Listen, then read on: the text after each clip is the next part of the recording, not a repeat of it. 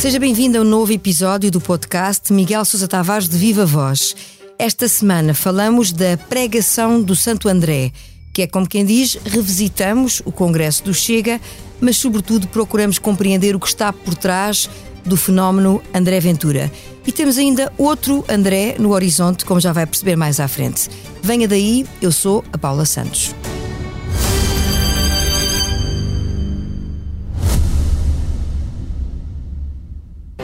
Subscrever o Expresso é ter acesso à melhor informação, a uma vasta oferta de conteúdos exclusivos e à opinião de referência. Subscrever o Expresso é tornar-se membro do nosso clube, poder ser voz ativa de uma comunidade informada e beneficiar de vantagens exclusivas. Subscreva o Expresso em expresso.pt barra digital. Expresso. Liberdade para pensar. Ora viva, Miguel. Viva, Paulo. Isto parece que podia chamar a loja dos mestres de Andrés hoje. Vamos chegar certamente a essa conclusão no final. Tomemos nota de um homem de perfil diversificado, muitas vezes apontado como representante do saudosismo e do fascismo, mas para si, Miguel, não é fascista. Comecemos por aí. O que é que o leva a chegar a essa conclusão? Uh, muitas coisas, como eu digo no meu texto, eu, eu sei o que é um fascista e, não, não vejo, uh, não vejo que, que, que André Ventura se, se encaixe dentro do tipo.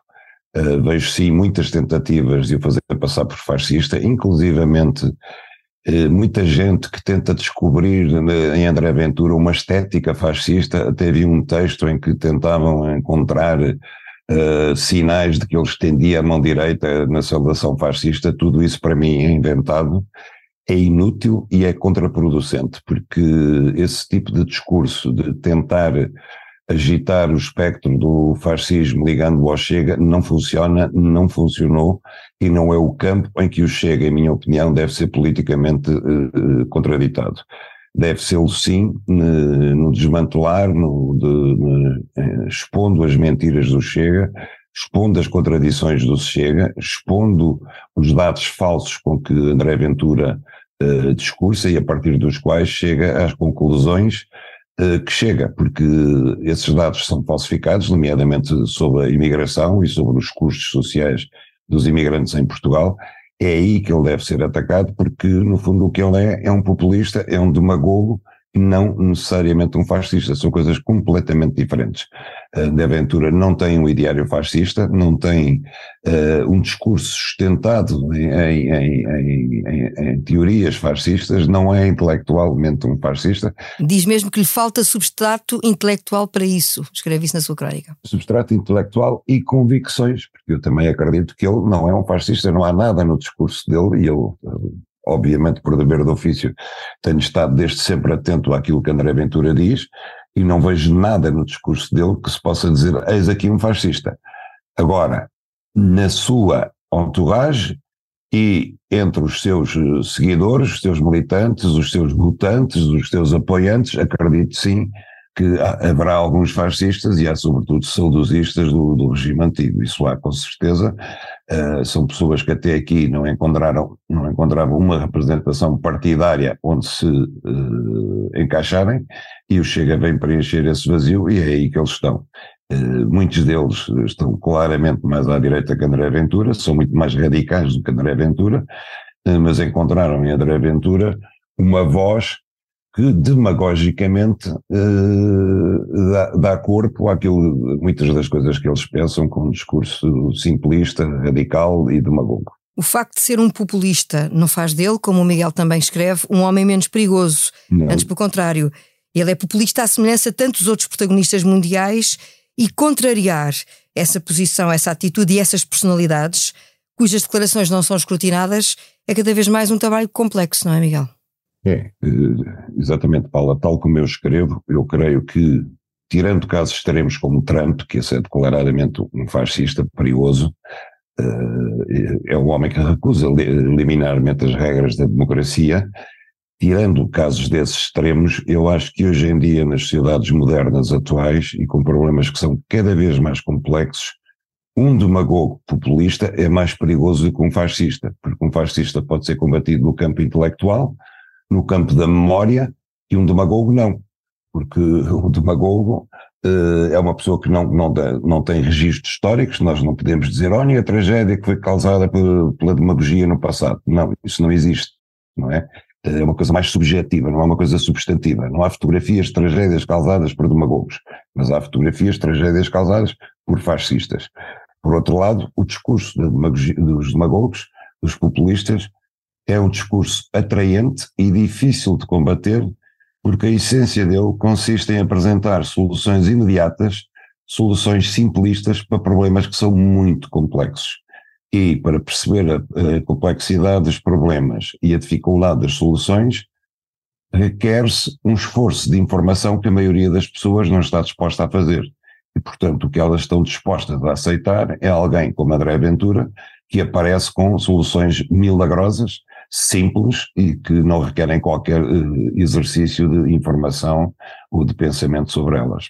Isso é que é perigoso, isso é que é difícil de combater. O Chega tem vindo a crescer e pode continuar a fazê-lo, sobretudo entre os jovens, pelo menos é o que dizem as sondagens.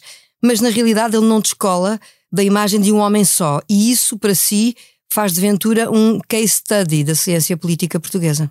Sim, sem dúvida. Eu não conheço nenhum caso em Portugal, em Espanha, temos eh, Le Pen, uh, o pai de Marine Le Pen mesmo começou por ser sozinha a fazer um partido e depois a própria Marine Le Pen sozinha fez um partido. Agora, em Portugal não há nenhum caso de um homem que sozinho tenha feito um partido. Mesmo Sá Carneiro, que lançou o, o PPD na altura, a, a partir do nada, porque não tinha um historial como tinha, por exemplo, Mário Soares com o Partido Socialista, mas Sá Carneiro ao lançar o partido, já tinha à sua roda uma, um grupo de quadros, uma elite de gente eh, que preenchia aquele espaço político, eh, enquanto que André Ventura, de facto, apareceu sozinho e continua verdadeiramente sozinho ao fim de seis anos que o Chega, seis ou mais anos que o Chega está no mercado, digamos assim. Mesmo depois de ter constituído um grupo parlamentar, na última legislatura, nós vimos que André Ventura era o homem que estava em todas e sozinho. Era ele que intervinha no plenário a propósito de tudo e mais alguma coisa. Era ele que representava o Chega nas comissões parlamentares. Era ele que falava aos jornalistas no final, no átrio da Assembleia da República. Era ele que, uh, uh, em todo o lado, uh, falava em nome do Chega, o que significa também que o Chega não tem ninguém.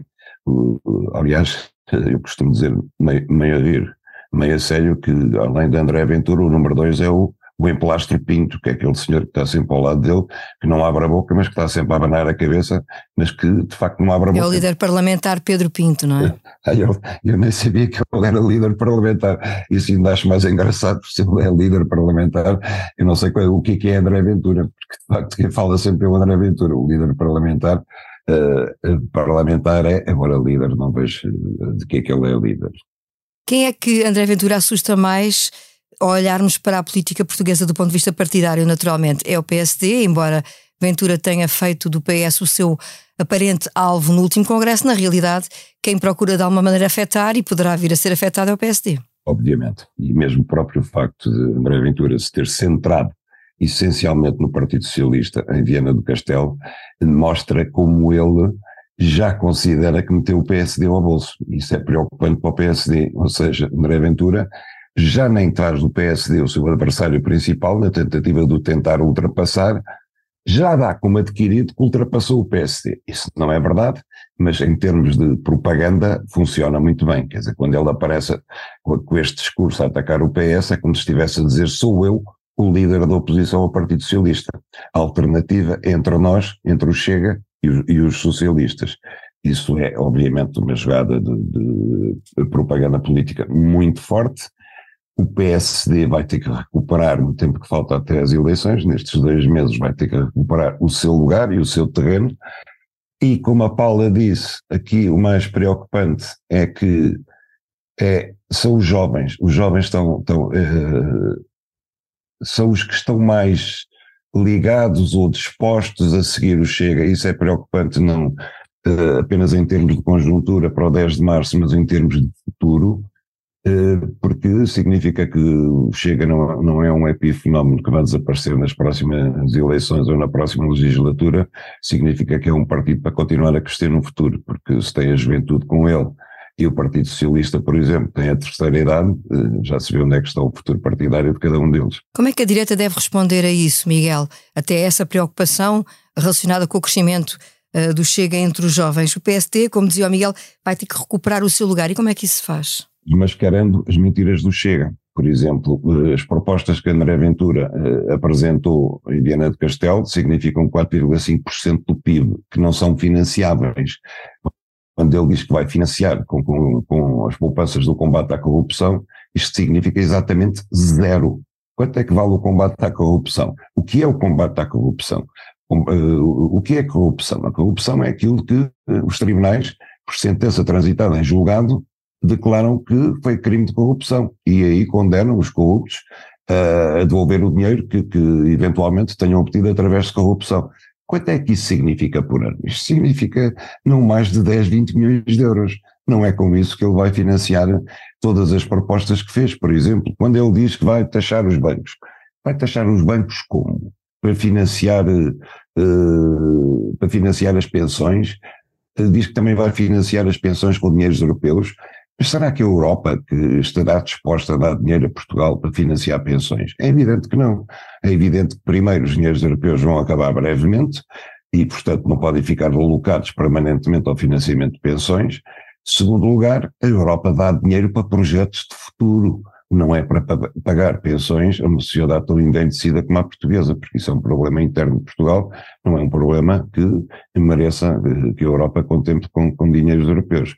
Tudo isso são uh, propostas absolutamente demagógicas, são propostas inaplicáveis, sem qualquer uh, futuro, que André Ventura faz e que têm que ser desmanchadas. O PSD tem agora um painel de economistas, finalmente está a preparar um plano económico, e para além desse plano económico apresentar ao país, o PSD devia se ocupar em desmontar as propostas do, do Chega, porque a única coisa que faz sentido não é assustar os eleitores dizendo que o Chega é um partido racista, xenófobo e fascista, quer dizer que se o Chega alguma vez for alternativa do governo, Portugal vai à falência em dois tempos.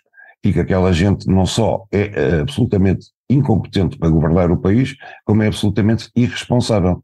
Que eles não têm um único quadro que possa governar o país e desafiar André Ventura, por exemplo, a apresentar as caras e os nomes de quem é que seria Ministro da Justiça, quem é que seria Ministro da Educação, quem é que seria Ministro da Agricultura, etc. E depois é olhar para as caras e para os nomes e perceber que estamos perante uma anedota. Eu acho que é isso que o PSD deve fazer, o Partido Socialista deve fazer e todos aqueles que se opõem ao Chega devem fazer. Não é apenas ficar pelos adjetivos fáceis, que é chamar-lhes fascistas, chamar-lhes racistas, porque isso não, não conduz a grande lado. E não tem tido, pelo menos, ao que sabemos, efeitos. E depois da análise ao fenómeno do Chega, chegamos ao improviso para algo completamente diferente. André Vilas Boas confirmou que é candidato à presidência do Futebol Clube do Porto. Diz que é tempo de mudança e que está preparado. Será este o princípio do fim da longa era de Pinto da Costa? Eu desejava acreditar que sim, mas não acredito. Eh, não acredito, infelizmente, pelo seguinte, eu não acho que Pinto da Costa abra mão do poder que tem há 42 anos por simples voto dos sócios nas urnas. Infelizmente, acho que não acho que o ato eleitoral do Futebol Clube do Porto arrisca-se a transformar-se numa cena de América Latina, que aliás já começou, já vimos, com as tentativas de intimidação físicas de André Vilas Boas, com as cenas de violência e de descontrole numa Assembleia Geral do Futebol Clube do Porto, e eu acho que esse será o tom de, que, que, daquilo que vai acontecer na Assembleia Eleitoral do Futebol Clube do Porto. Eu acho que Pinta Costa e a sua gente não vão abandonar o cargo pacificamente, mesmo que derrotados nas urnas. E, e, admite então, nesse caso, que Pinta Costa vai ser, sem dúvida, candidato outra vez. Ah, isso, isso, é obviamente, quer dizer, isso é óbvio que vai ser. Ele faz sempre a mesma cena, quer dizer, que está a ponderar, uh, que o cargo lhe dá muito trabalho, que não sabe se, se, vai, se vai outra vez fazer o sacrifício, depois uh, uh, aparece sempre uma comissão de, de, de de senhores a caírem da tripeça, ainda mais velhos do que ele, que promovem um jantar, que aliás foi, foi anteontem o jantar, a desafiá-lo, e ele no meio do ambiente, sentindo tanto portismo à volta, diz, bom, lá vou ter que ir outra vez, porque não há ninguém no horizonte que eh, melhor do que eu que possa eh, fazer o sacrifício próprio, e esta cena repete-se já 14 vezes, creio eu, e Pinta Costa de facto só sairá dali ou à força por força da lei da natureza. Não sairá de outra maneira. Ele não tem nenhuma outra perspectiva de vida, não há nada mais que ele saiba ou queira ou possa fazer, e, e portanto, quer dizer, eu acho que, inclusivamente, olhando alguém que deu tanto ao clube, como ele deu, sem dúvida, eh, deveria ter a lucidez suficiente para perceber o ridículo que é querer manter-se no poder numa instituição como o Futebol Clube do Porto durante 46 anos é simplesmente ridículo. É ridículo e, sobretudo, se o seu trabalho no Futebol Clube do Porto, que já foi grandioso, hoje em dia fosse minimamente aceitável, que não é o caso, faria sentido. Mas não. A última década de Pinta Costa e dos seus à frente do Futebol Clube do Porto tem sido desastrosa. Eles levaram o clube à falência, eles fizeram uma série de negócios absolutamente incompreensíveis que só prejudicaram o clube e, sobretudo, há uma coisa que para mim é chocante: o clube está arruinado e eles estão milionários. E isso uh, nunca foi justificado, nunca foi explicado. Portanto, para si foi inglório, ou será inglório este esforço de André Vilas Boas? Uh, não é inglório por isto, porque uh, mesmo que André Vilas Boas não consiga ganhar, com ou sem batota, o Futebol Clube Porto levou uma sacudidela monumental. E se no dia a, seguinte às eleições e no primeiro dia que houver jogo no Estádio do Dragão, Pinto da Costa reaparecer como presidente supostamente reeleito do Futebol Clube do Porto, a sua legitimidade será completamente diferente.